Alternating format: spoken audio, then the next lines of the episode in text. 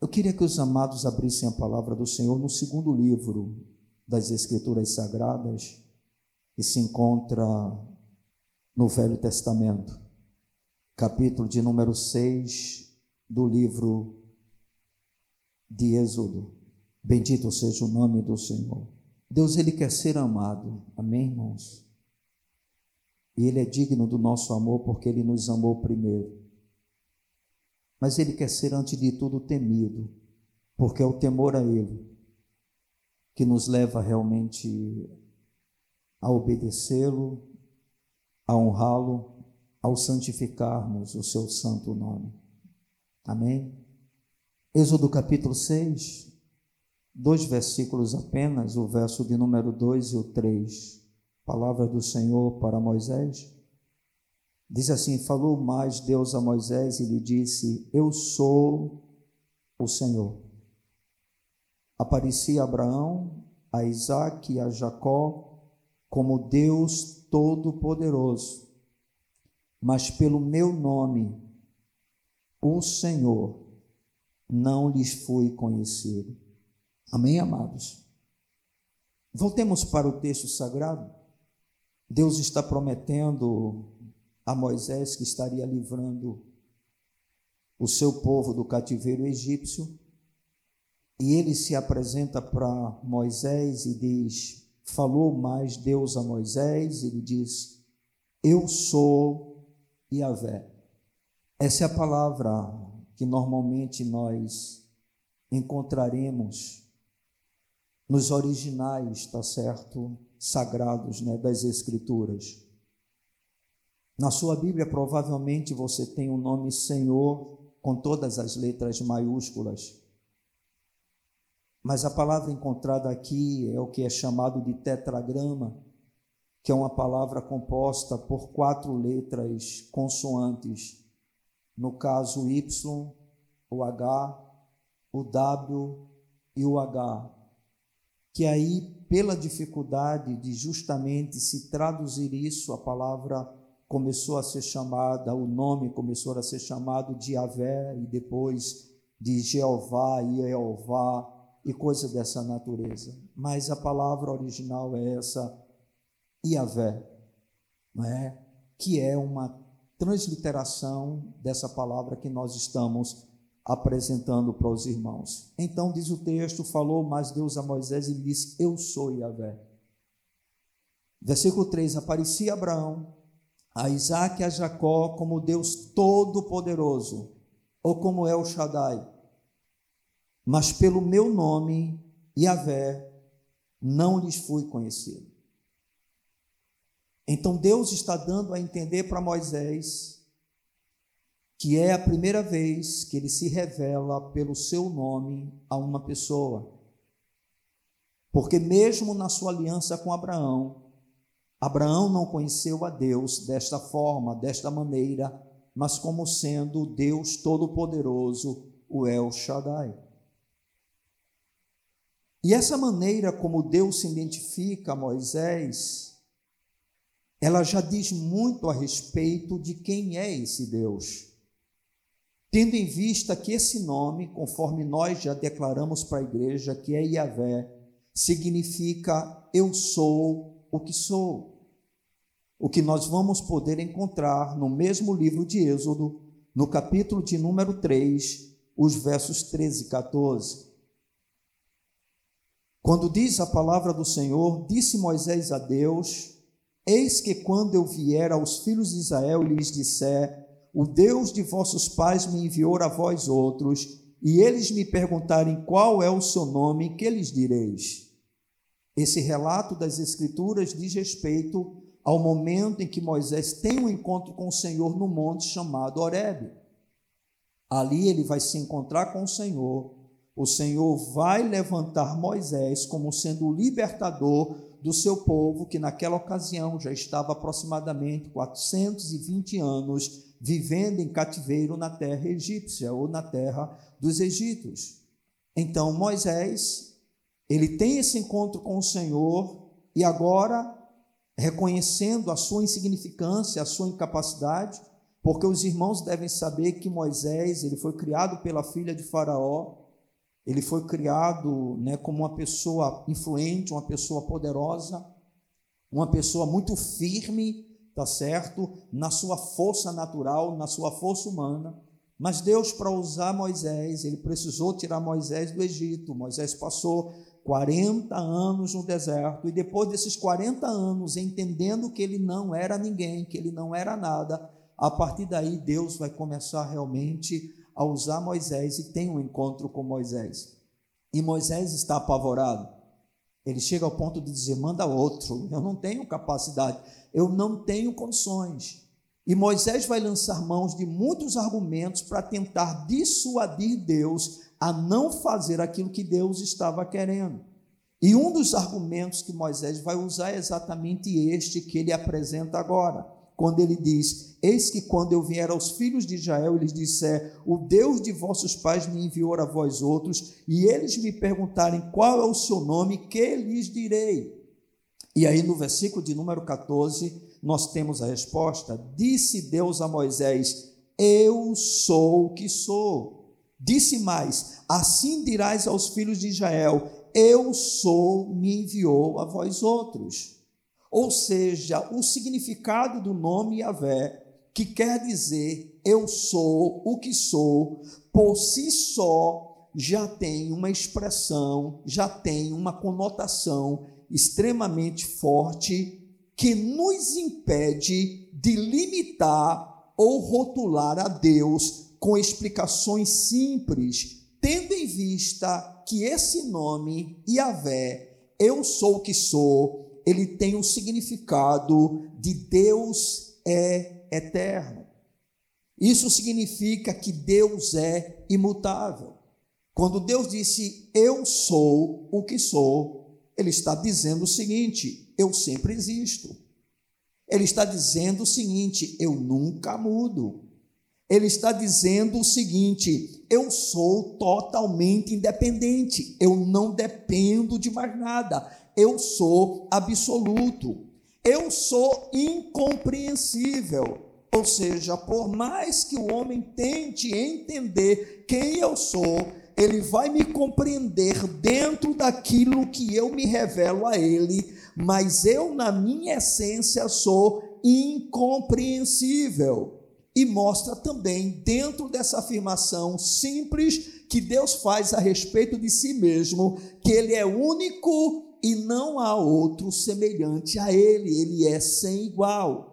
Ou seja, só na revelação do seu nome, Deus já está dizendo para Moisés muitas coisas que hoje nós temos, não é? O privilégio de podermos saber a respeito desse Deus. Então, Deus é o grande eu sou. Mas à medida, queridos, que nós vamos avançando na leitura do Antigo Testamento, a gente vai percebendo que o nome de Yahvé, ele aparece inúmeras vezes, inclusive combinada em nomes compostos, cujos significados nos revelam a sua ação redentora para com cada necessidade do seu povo.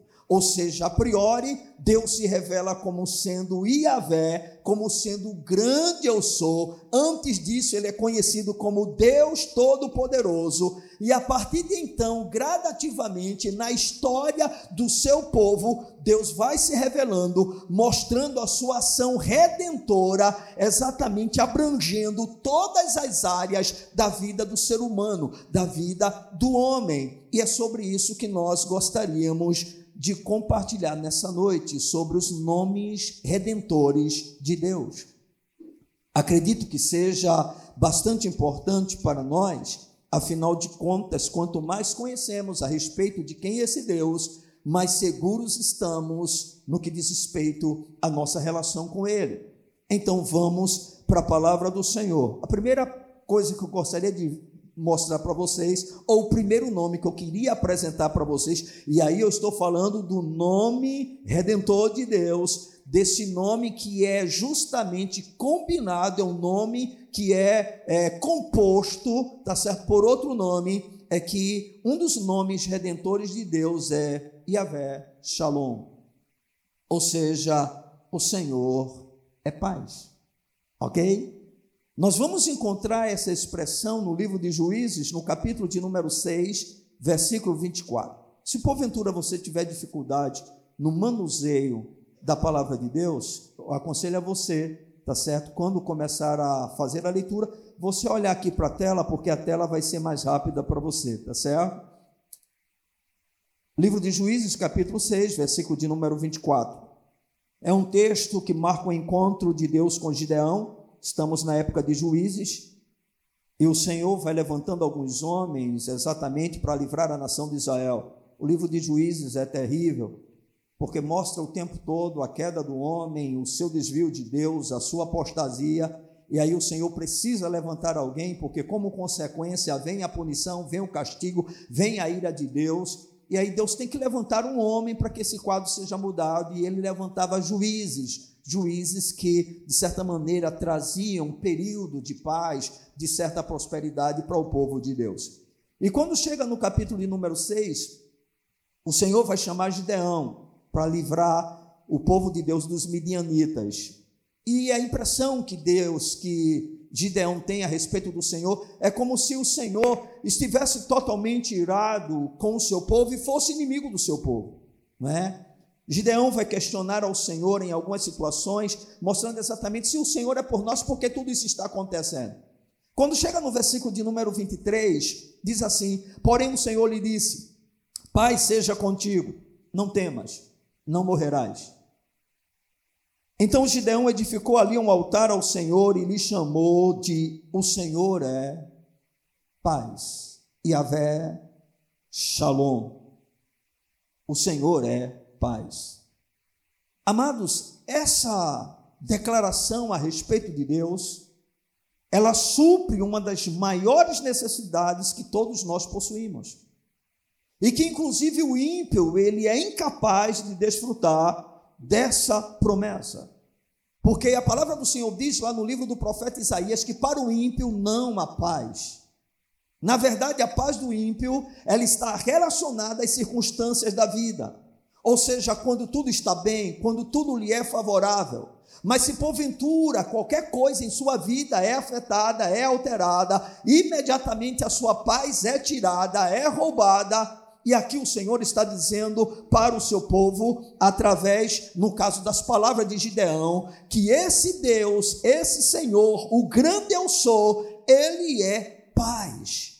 E uma paz que não pode ser alterada, que não pode ser mudada. Ou seja, o povo de Deus tem direito a viver em paz em paz com Deus e, como consequência, em paz consigo mesmo e em paz com o próximo, em paz com os outros. Porque o nosso Deus é paz. No livro do profeta Isaías, quando o Senhor vai se referir exatamente de maneira especial profética em relação a Jesus, vai dizer o seguinte: que nós já cantamos hoje. O seu nome será maravilhoso, conselheiro, Deus forte, Pai da eternidade e príncipe da paz. Irmão, não existe aflição que possa tirar a paz do povo de Deus. Por quê? Porque o Deus desse povo é o Deus da paz. Bendito seja o seu precioso nome. Nós vamos perceber isso sendo expresso através do próprio Jesus, quando ele chega para os seus discípulos e ele diz: A minha paz eu vos dou, e eu não vos la dou como o mundo a dá. No mundo vocês vão passar por aflições, mas vocês devem ter bom ânimo, porque eu venci o mundo. Então, o Deus dos cristãos, o Deus do povo que a ele pertence, é a própria paz. Amém? E essa paz, ela é, assim como Deus, algo eterno, algo que dura para sempre, algo que não pode ser mudado. Irmãos, nós podemos ter momentos de tristeza, nós podemos ter momentos de angústia, nós podemos ter momentos de aflição. Jesus disse isso. Nós podemos sofrer as consequências de estarmos vivendo dentro deste mundo, mas nós fazemos parte de um reino que não é comida, que não é bebida, mas é paz. Porque Ele é paz, porque o Deus que se revela nas Escrituras é a fonte da verdadeira paz. Por isso, não importa o que esteja acontecendo à nossa volta, nós sabemos que há um lugar seguro em Deus que nós desfrutamos de Sua paz, porque Ele permanece o mesmo. Mas um outro nome redentor que é apresentado na velha aliança em relação ao Senhor é que ele é Yahvé Sabaoth, ou o Senhor dos exércitos. Amém? No Salmo capítulo de número 84, que é um salmo que nós utilizamos para iniciarmos o culto desta noite, o salmista já começa dizendo no versículo de número 1: Quão amáveis são os teus tabernáculos, Senhor dos exércitos. E ele conclui esse salmo no versículo de número 12, dizendo: Ó oh Senhor dos exércitos, feliz o homem que em ti confia. Meus amados, todos nós travamos inúmeras batalhas. E as nossas batalhas não é contra a carne, não é contra o sangue. Nós travamos batalhas contra principados, contra potestades, contra os dominadores deste mundo tenebroso, contra os demônios. Nós travamos batalhas contra a carne, nós travamos batalha contra o pecado, e quando eu digo contra a carne, não é contra o outro, é contra a nossa própria natureza, é a nossa própria essência de vida natural. Nós travamos batalhas contra o mundo, mas irmãos, nós temos um Deus que é Yahvé Sabaô, o Senhor dos exércitos. O que significa? Significa que Ele está na peleja conosco, Ele batalha por nós. Por isso, Paulo escrevendo à igreja de Roma, ele vai dizer: se Deus é por nós, quem será contra nós? Ou seja, no meio das batalhas da vida, nós não estamos sós. E já disse alguém que quem está com Deus é sempre o que? Maioria.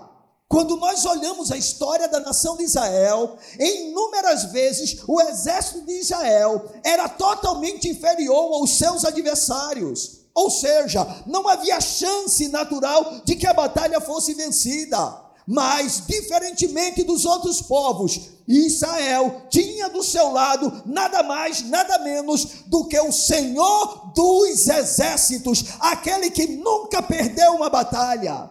Bendito seja o nome do Senhor. Esse Deus, irmãos, está com o seu povo. É por isso que Jesus falou que as portas do inferno não podem prevalecer contra a igreja de Deus. Por quê? Porque o Deus da igreja é o Deus que defende a igreja, que batalha pela igreja, que luta pela igreja. E esse Deus é infinitamente maior. Amém, amados? Não há o que temer se o Senhor realmente é por nós. O Senhor dos exércitos está conosco. O Deus de Jacó é o nosso refúgio. Aleluia! Bendito seja o nome do Senhor. E uma coisa, irmãos, importante é que o Senhor não é apenas a nossa paz, não é apenas o Senhor dos exércitos, aquele que peleja por nós, aquele que luta nas nossas guerras, mas ele também é Iavé Nissi. O que significa Yahvé Nissi, eu creio que boa parte dos irmãos sabe, o Senhor é a nossa bandeira. A gente encontra essa afirmação sendo feita no livro de Êxodo, capítulo de número 17, versículo de número 15. Exatamente quando o povo de Deus vai ter uma batalha contra os amalequitas. E no capítulo de número 17, no versículo de número 15, depois da batalha ganha, eu não sei se os irmãos sabem a história, mas a situação era tão difícil e Moisés sabia que o povo de Deus não tinha nenhuma chance, que ele pega, chama Josué, Josué reúne um exército, e aí Moisés ele vai subir com Arão e U até um monte. E o que é que ocorre quando ele chega lá no monte? Moisés, ele ergue o seu cajado. E diz a narrativa bíblica que enquanto Moisés estava com o cajado para cima, o que é que acontecia? O povo de Deus prevalecia. Quando Moisés, por causa do cansaço, fazia com que o cajado descesse, né? Ele perdia as forças, o povo de Amaleque prevalecia. E aí o que é que Moisés entendeu? Chamou Arão e, o, e os dois sustentavam ele quando ele se sentia cansado. E aí o povo de Deus prevaleceu, o povo de Deus venceu a batalha, o povo de Deus ganhou aquela guerra. E quando chega no versículo de número 15, diz assim: E Moisés edificou um altar e chamou: O Senhor é a minha bandeira. Aleluia! Uma expressão exatamente de vitória. É como se Moisés estivesse dizendo: a nossa confiança em Deus é que nos trouxe a vitória, porque quem confia em Deus nunca perde uma batalha. Bendito seja o nome do Senhor, Ele é a bandeira do seu povo. Hoje isso não é muito comum, mas normalmente nas batalhas antigas, né, as pessoas ou o exército que iria guerrear, havia alguém com a bandeira representando aquele exército e quando chegava no local em que a vitória era alcançada, a bandeira ela era fincada para dizer: nós vencemos a batalha, nós conquistamos o território. Pois bem, a igreja tem uma bandeira e essa bandeira nada mais, nada menos é Yahvé Nissi. O Senhor é a nossa bandeira. Bendito seja o seu nome. Irmãos, os nossos triunfos, as nossas conquistas, não tem nada a ver com a nossa força. Tem a ver com Ele.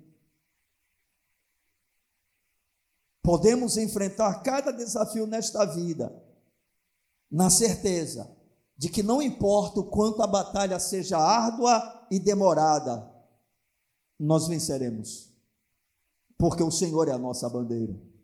Amém? Porque a nossa confiança está exatamente nele. O significado dessa desse nome composto de Deus é que Yahvé é a verdadeira bandeira sob a qual a vitória é certa. Amém? Quem está com o Senhor é mais do que vencedor. Amém, irmãos? Não importa o que aconteça, nós triunfaremos, porque o Senhor está conosco. Louvado seja o seu precioso nome. Mas a palavra de Deus nos mostra que esse Deus também ele é Yahvé Tissidíqueno, ou seja, ele é a nossa justiça. Em Jeremias, no capítulo 23, versículo de número 6, nós vamos ver essa declaração sendo feita pelo profeta Jeremias, capítulo de número 23, versículo de número 6. Eu vou ler a partir do verso de número 5, que fica melhor. Eis que vem dias, diz o Senhor, em que levantarei a Davi, a Davi um renovo justo, e rei que é, reinará e agirá sabiamente e executará o juízo e a justiça na terra.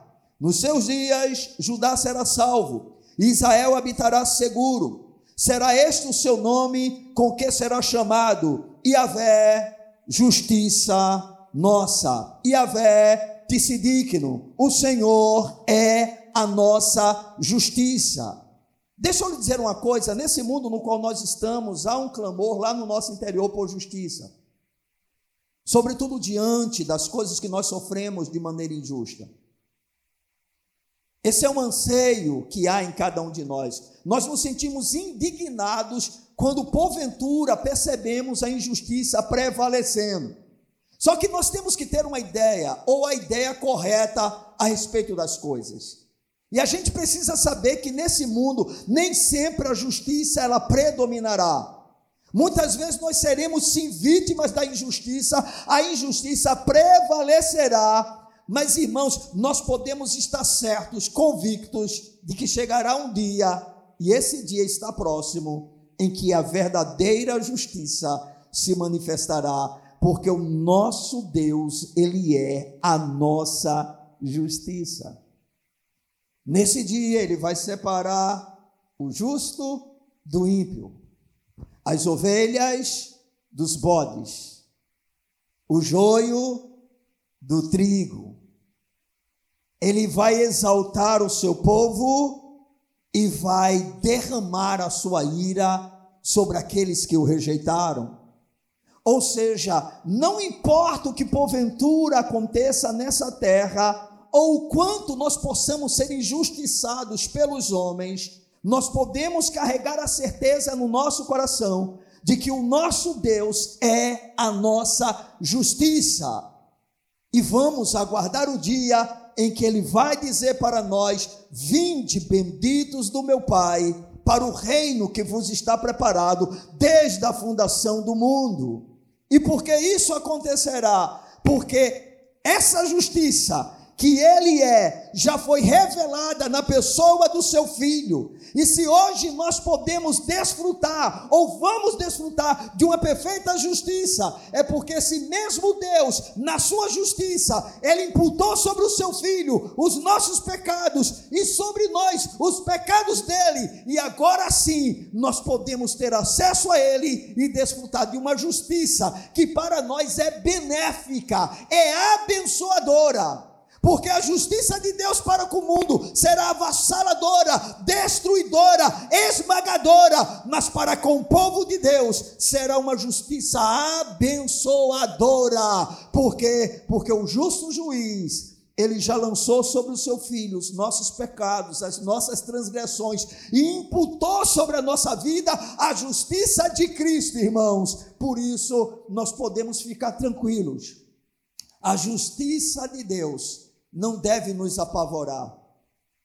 Pelo contrário, deve gerar no nosso coração uma expectativa de uma vida extremamente maravilhosa que o Senhor já nos tem dado e será aperfeiçoada, aprimorada à medida que nós vamos conhecendo esse Deus, né, e logo logo desfrutando plenamente de tudo aquilo que ele tem para nós. Então, o nosso Deus, o grande eu sou, aquele que é o que ele é, ele é a paz, ele é o Senhor dos exércitos, ele é a nossa bandeira, ele é a nossa justiça. Mas esse Deus, irmãos, ele também é Yahvé Rafa, o Deus ou o Senhor que sara. Voltemos para o livro de Êxodo, capítulo de número 15.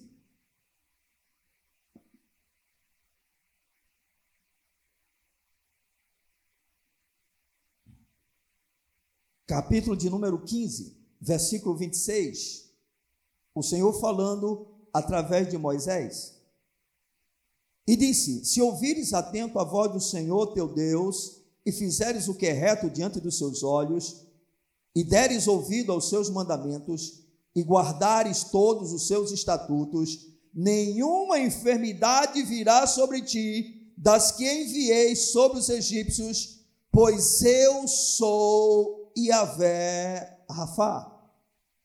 Eu sou o Senhor que te sara. Eu sou Deus que tem o bálsamo, o remédio para cada enfermidade sua. E ainda que porventura, pelo fato de vivermos no mundo que jaz no maligno e habitarmos em um corpo onde está o pecado, o nosso corpo for afetado por doenças, porque necessariamente não quer dizer que pelo fato de temermos ao Senhor e procurarmos andar nos seus caminhos, fazendo a sua vontade, significa que a doença não possa tocar no nosso corpo. É claro, se ela tocar, nós temos um Deus que pode nos curar, pode nos sarar, mas uma coisa é certa: logo, logo teremos um corpo onde não haverá nenhum tipo de enfermidade, porque esse Senhor é o Senhor que sara. Aleluia. No livro do profeta Isaías, capítulo de número 53, a palavra do Senhor vai afirmar certamente: Ele tomou sobre si as nossas enfermidades e as nossas dores levou sobre si. Aleluia, aleluia. Isso, irmãos, nos mostra que a redenção que o Senhor tem para a nossa vida é uma redenção plena, é uma redenção completa. O Senhor não se preocupa apenas com a nossa alma, Ele também se preocupa com o nosso corpo, Ele se preocupa com todo o nosso ser, e Ele tem cura para as nossas emoções, Ele tem cura para o nosso corpo, Ele tem cura. Eu não sei se Ele vai fazer agora, mas Ele tem poder para isso, irmãos. E nós sabemos que quando Ele quer, Ele faz. A gente sabe que muitos dos seus servos têm morrido padecendo de enfermidades. Mas a gente sabe que muitos dos seus servos têm vivido uma vida aqui onde experimenta cura, onde experimenta milagres, porque o nosso Deus não mudou e ele continua sendo Iavé Rafa, ou seja, o Deus que cura, o Deus que sara. E por isso precisamos sempre conservar a esperança.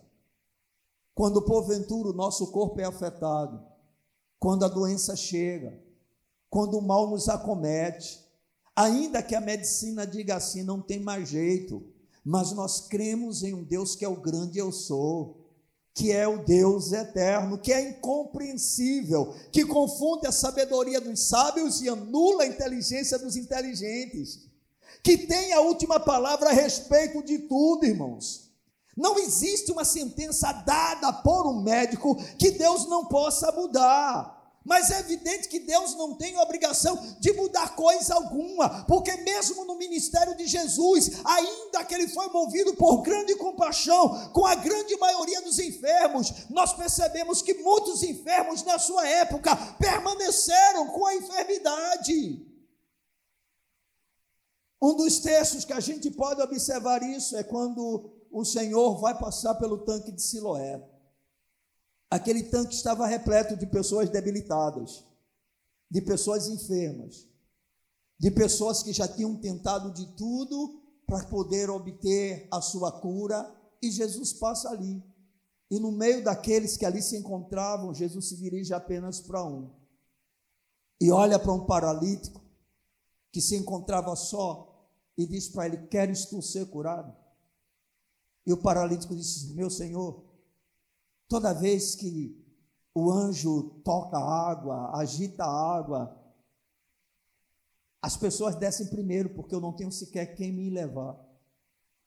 E o Senhor disse: Toma o teu leito, levanta-te, toma o teu leito e anda.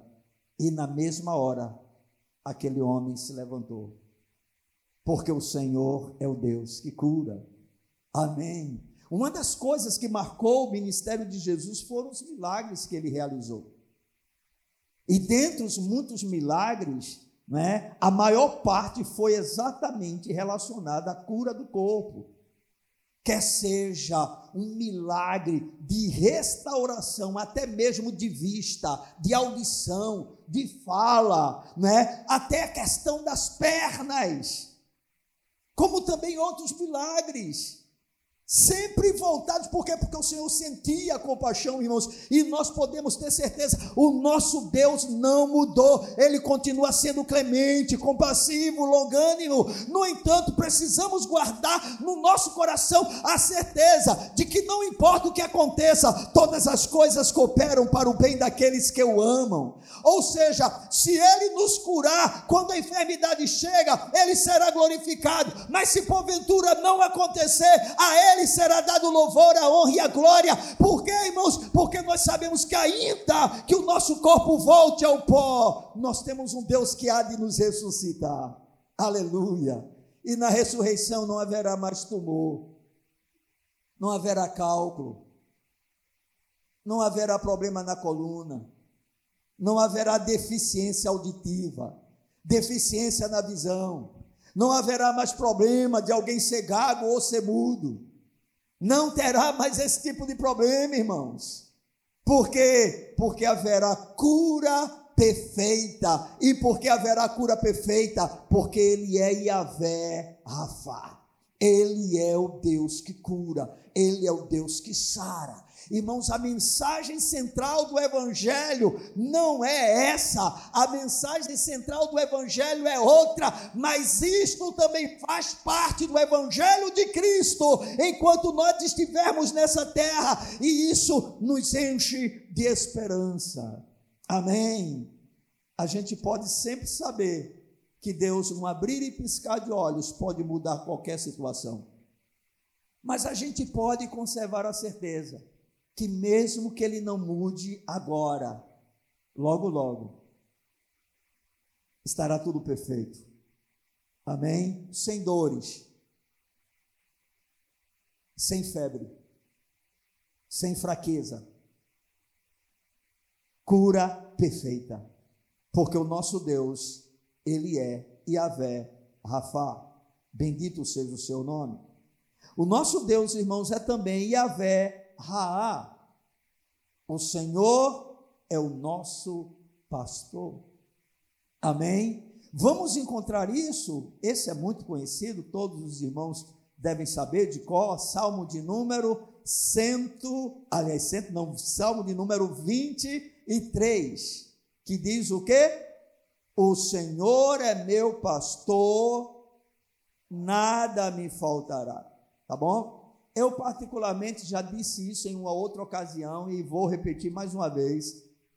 É, eu não sou muito a favor dessa tradução a, dizendo, afirmando que nada nos faltará, porque passa a ideia de que tudo aquilo que nós achamos que seja necessário o Senhor tem a obrigação de cumprir. E eu já andei lendo algumas coisas em relação a esse texto, e uma que chamou muito a minha atenção e que eu me identifiquei bastante, porque eu acredito que ela tem plena harmonia com todo o restante das Escrituras Sagradas, é que no versículo de número 1, não é o Senhor é o meu pastor, nada me faltará, mas é o Senhor é o meu pastor e não me faltará. Ou seja, ainda que eu viva um momento de escassez, o meu pastor estará comigo. Você entende? E isso tem plena harmonia com toda a palavra de Deus. Porque é o que o apóstolo Paulo vai dizer. Se esse texto, da maneira como interpretado por muitos, ele realmente estivesse correto, Paulo não iria dizer o que ele vai dizer lá no livro de Filipenses. Eu aprendi a viver contente em toda e qualquer situação. Ou seja, eu tanto sei ter fartura como padecer o que? Necessidade. Paulo está dizendo o que? Tem momentos na minha vida que eu tenho o suficiente, eu tenho até demais, mas tem momentos que eu passo necessidade. E o que é passar necessidade? É não ter o básico para a sobrevivência. E Paulo viveu essa realidade, mas ele não murmura, ele não lamenta, por quê? Porque o pastor dele está com ele. Você está entendendo? Então, a interpretação ideal, a mais adequada, para que a gente possa nutrir o nosso coração é: o Senhor é o meu pastor e não me faltará. Porque se a gente tem essa visão, nada me faltará, o que é que vai acontecer? Quando estiver faltando, a gente se enche de questionamento. Quando a gente estiver passando por alguns problemas, a gente começa a dizer: Mas o Senhor não disse que não me faltaria nada? Não, não, não. Ele disse que estaria conosco. Ele prometeu isso. Ele está presente, irmãos. Mas Ele, como pastor, nós precisamos entender: Ele é aquele que cuida do seu rebanho, das suas ovelhas. É aquele que supre as nossas necessidades. Nem sempre passar por necessidade significa mendigar. E eu creio que nenhum crente mendiga o pão. Amém? Porque tem um Deus que cuida dele. Davi disse: Eu fui novo, hoje eu sou velho, eu nunca vi um justo desamparado e a sua descendência mendigar o pão. Nós podemos passar por necessidades, por dificuldades, por momentos complicados, mas nós temos um Deus que supre as necessidades do seu povo. Quer seja de maneira espetacular, multiplicando pães e peixes, fazendo com que o óleo da botija se multiplique, quer seja alimentando, não é? Como fez com profetas, com covos, quer seja tirando água da rocha, mas o Senhor pode suprir as necessidades do seu povo de uma outra forma, através da própria igreja. Quando a igreja da Judéia passou por uma grande aflição, devido né, a catástrofes naturais, o que é que o apóstolo Paulo fazia? O apóstolo Paulo não dizia assim, irmãos, creiam, creiam que Deus vai multiplicar, dê o seu tudo que Ele vai abençoar, dê o que vocês não têm para que Ele faça milagres. Não, Deus falava com outras igrejas que viviam em condições melhores, ou melhor, e o que é que essas igrejas faziam? Elas ofertavam ao Senhor e o seu povo que passava por necessidade tinha o suprimento dessas necessidades. Mas a palavra de Deus, ela sempre se cumpre. Nós temos um pastor que cuida de nós. Você tem um pastor que está cuidando da sua vida, que se preocupa com cada área do seu viver. Tudo que diz respeito a você é importante para ele. Amém, irmãos? Porque Deus nos ama, irmãos. Deus é Pai. E Ele é um pai bom, é um pai maravilhoso. Eu e você precisamos nutrir o coração exatamente com a essência desse Deus, com quem é esse Deus, para a gente enfrentar os problemas que surgem, as dificuldades que nós passamos, na certeza de que nós temos o Deus que é o grande eu sou e que Ele é o nosso bom pastor. Amados, a gente está caminhando para o fim. Nós podemos encontrar um outro nome composto desse Deus. E esse nome é Yahvé Chamar. O Senhor está aqui. Aleluia. Em Ezequiel, capítulo de número 48, versículo 35, o profeta está concluindo o seu livro.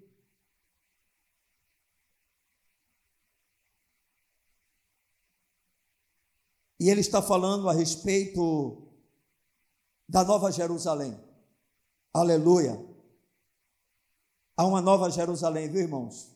Há uma terrena, mas há uma celestial. E quando chega no final desse livro, ele diz uma coisa interessante: 18 mil côvados em redor, e o nome da cidade desde aquele dia será: O Senhor está ali, e Yahvé chamar. Glórias sejam dadas a esse Deus. Ele é o Deus presente. Amém? Eu não sei se você sabe, mas deve saber. Nós não podemos ter nenhuma dúvida quanto a isso em relação à nossa vida. Porque hoje o Senhor habita em cada um de nós. Eu e você somos o templo de Deus. Quando nos reunimos como igreja, temos a certeza que Deus está presente entre nós mas quando saímos daqui e retornamos para nossa casa, nós podemos ter a plena convicção que Deus não apenas habita no meio do seu povo, mas habita no seu povo. Ou seja, nós somos a habitação de Deus. Nós podemos perfeitamente dizer: o Senhor está aqui. Aleluia. Ele não nos abandona. Ele não nos deixa. Quando Jesus está conversando com seus discípulos, uma conversa de despedida, por saber que o seu dia estava chegando, ele estava perto de justamente experimentar a cruz. E os discípulos estão meio apavorados, porque Jesus disse que estaria indo embora. E eles estavam meio apavorados, com medo mesmo, sem saber o que seria. E o Senhor Jesus disse: Olha, fiquem tranquilos, eu vou mas eu vou enviar um outro consolador. E ele estará em vós. Ele estará em vós. Eu não vou deixar vocês órfãos. Queridos, nós podemos ser abandonados por todos, menos pelo Senhor. Não importa a sensação que o diabo tente imprimir na nossa alma, nós nunca estamos sós.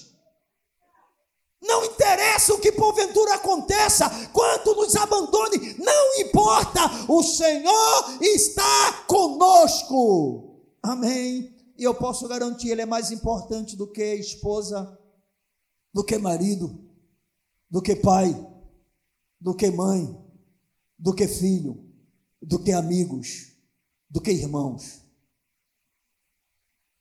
Por mais fiel que alguém seja e mais importante na nossa vida, essa pessoa pode nos deixar.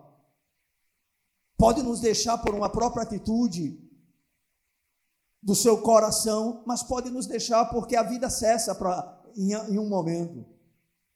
Por mais que a gente ame as pessoas, chega uma determinada ocasião que elas têm que ir ou nós temos que ir. Não é?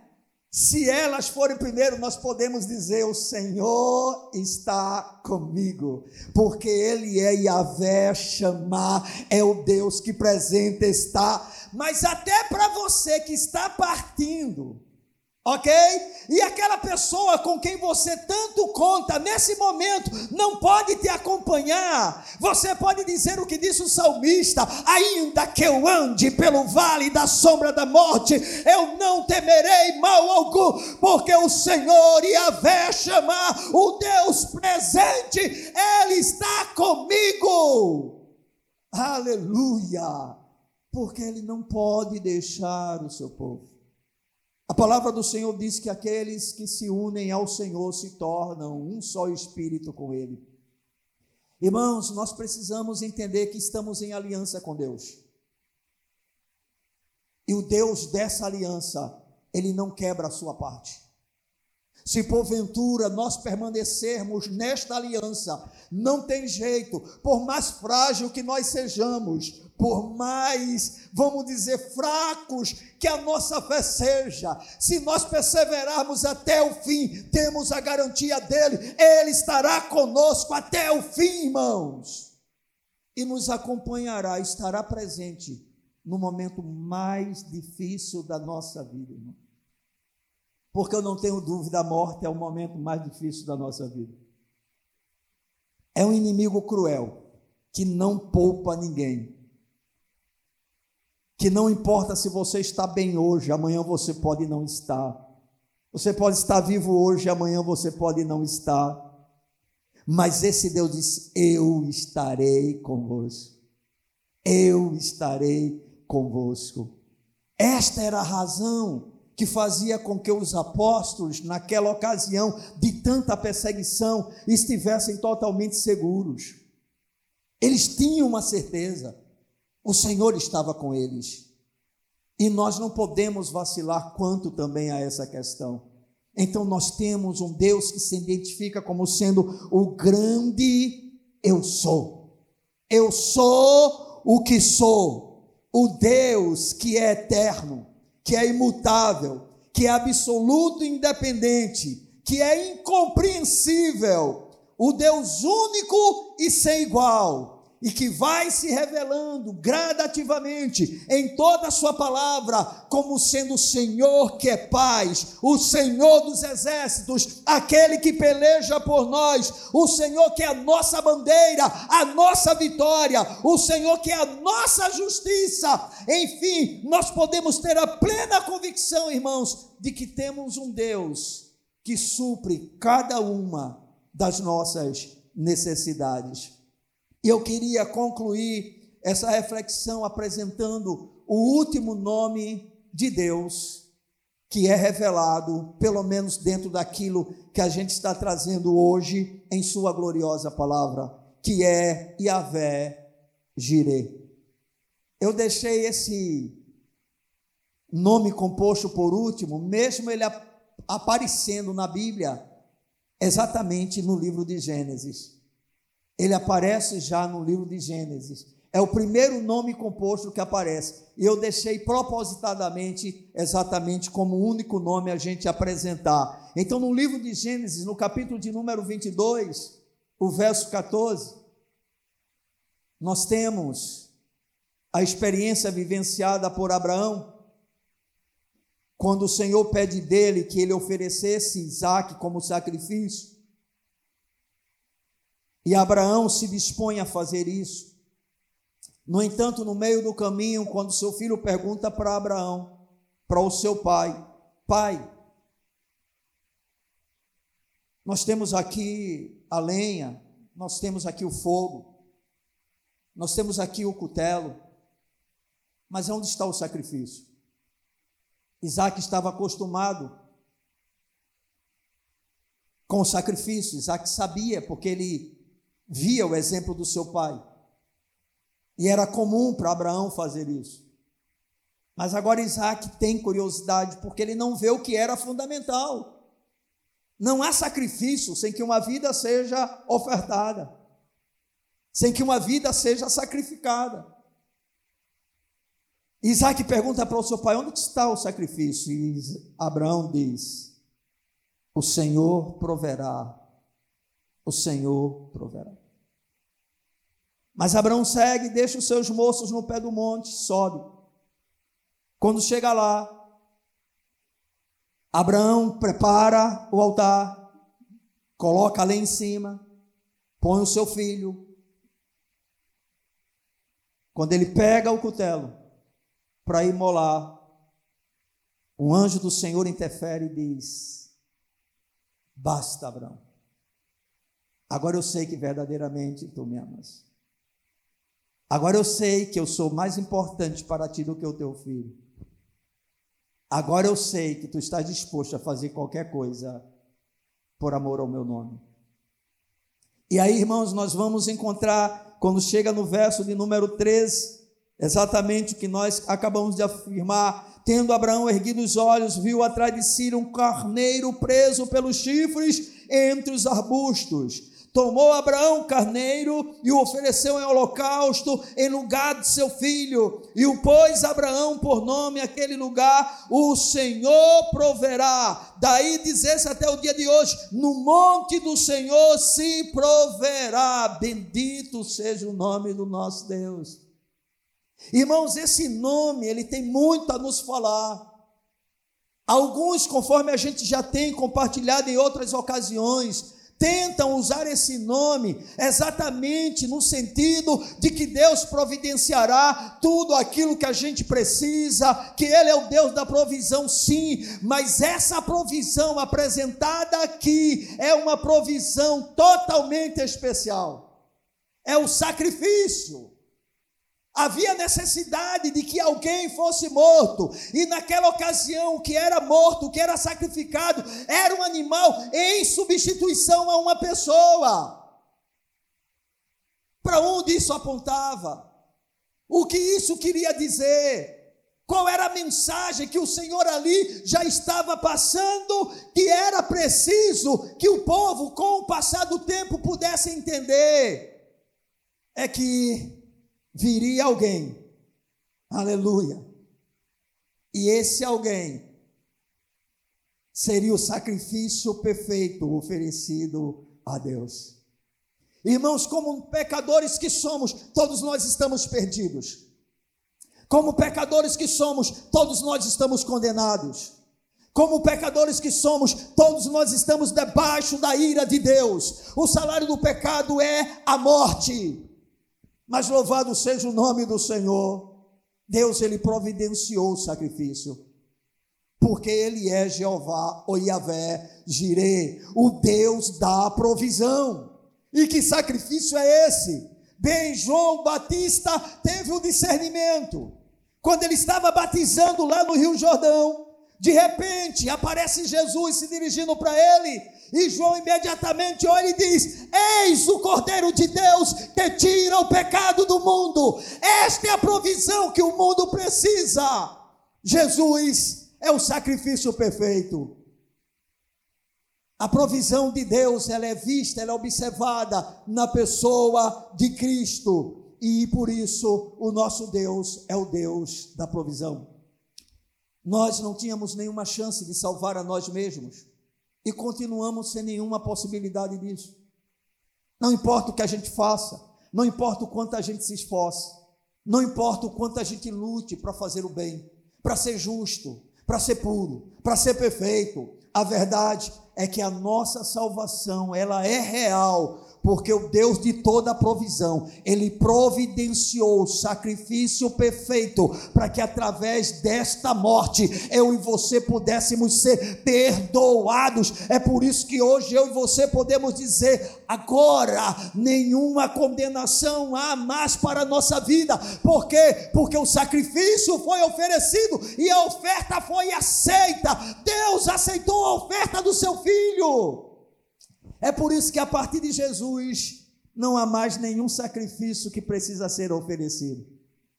Nós não temos mais necessidade de entregar ovelhas, de entregar cabras, de entregar novilhos, de entregar bodes, de entregar pombas. Não precisamos mais fazer isso, porque tudo aquilo que aconteceu no Velho Testamento, na Velha Aliança, era uma sombra que se cumpriu perfeitamente na pessoa de Jesus, cuja obra consumada foi perfeita. Aleluia! O nosso Deus é o Deus da provisão. Amém? Então nós temos um Deus que é a nossa paz, nós temos um Deus que é o Senhor dos exércitos e peleja por nós ele é a nossa bandeira, a nossa vitória, a nossa justiça. É o Deus que sara, é o nosso pastor, é o Deus que presente está e é o Deus da provisão, do suprimento da nossa maior necessidade, que é a necessidade de perdão. Se hoje nós somos perdoados, é por causa de Cristo. É porque o Senhor providenciou para si o Cordeiro.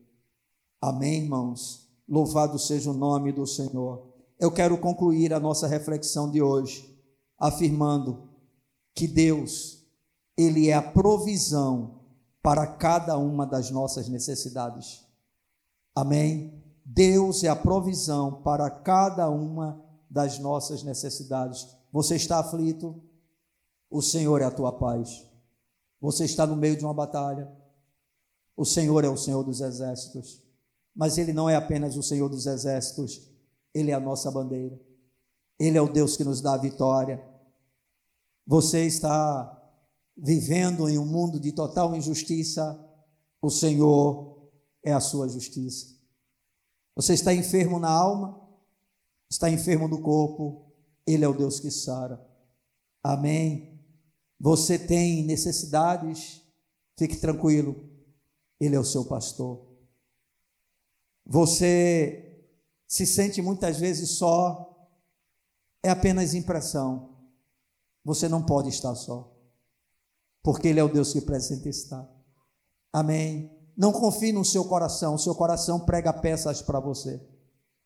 Ele é enganoso. Amém, irmãos? É muito bom quando a sensação diz que Deus está bem próximo. Mas a sensação de dizer que Deus não está não muda nada. Ele continua presente. Estão entendendo? Quando nós estamos bem, nós achamos que Deus está muito próximo. Quando nós estamos maus, a gente acha que Deus está distante. Às vezes é exatamente o contrário. Quando mais percebemos na nossa concepção que Deus está longe, Ele está agindo o tempo todo por nós, trabalhando em nosso favor. Produzindo né, as circunstâncias que a gente precisa para abençoar a nossa vida. Deus é tudo o que precisamos. Amém? Cada necessidade nossa tem a sua provisão em Deus, nesse grande eu sou que não pode mudar, que é eterno e que é totalmente confiável. Amém? Eu gostaria de convidar você a ficar de pé.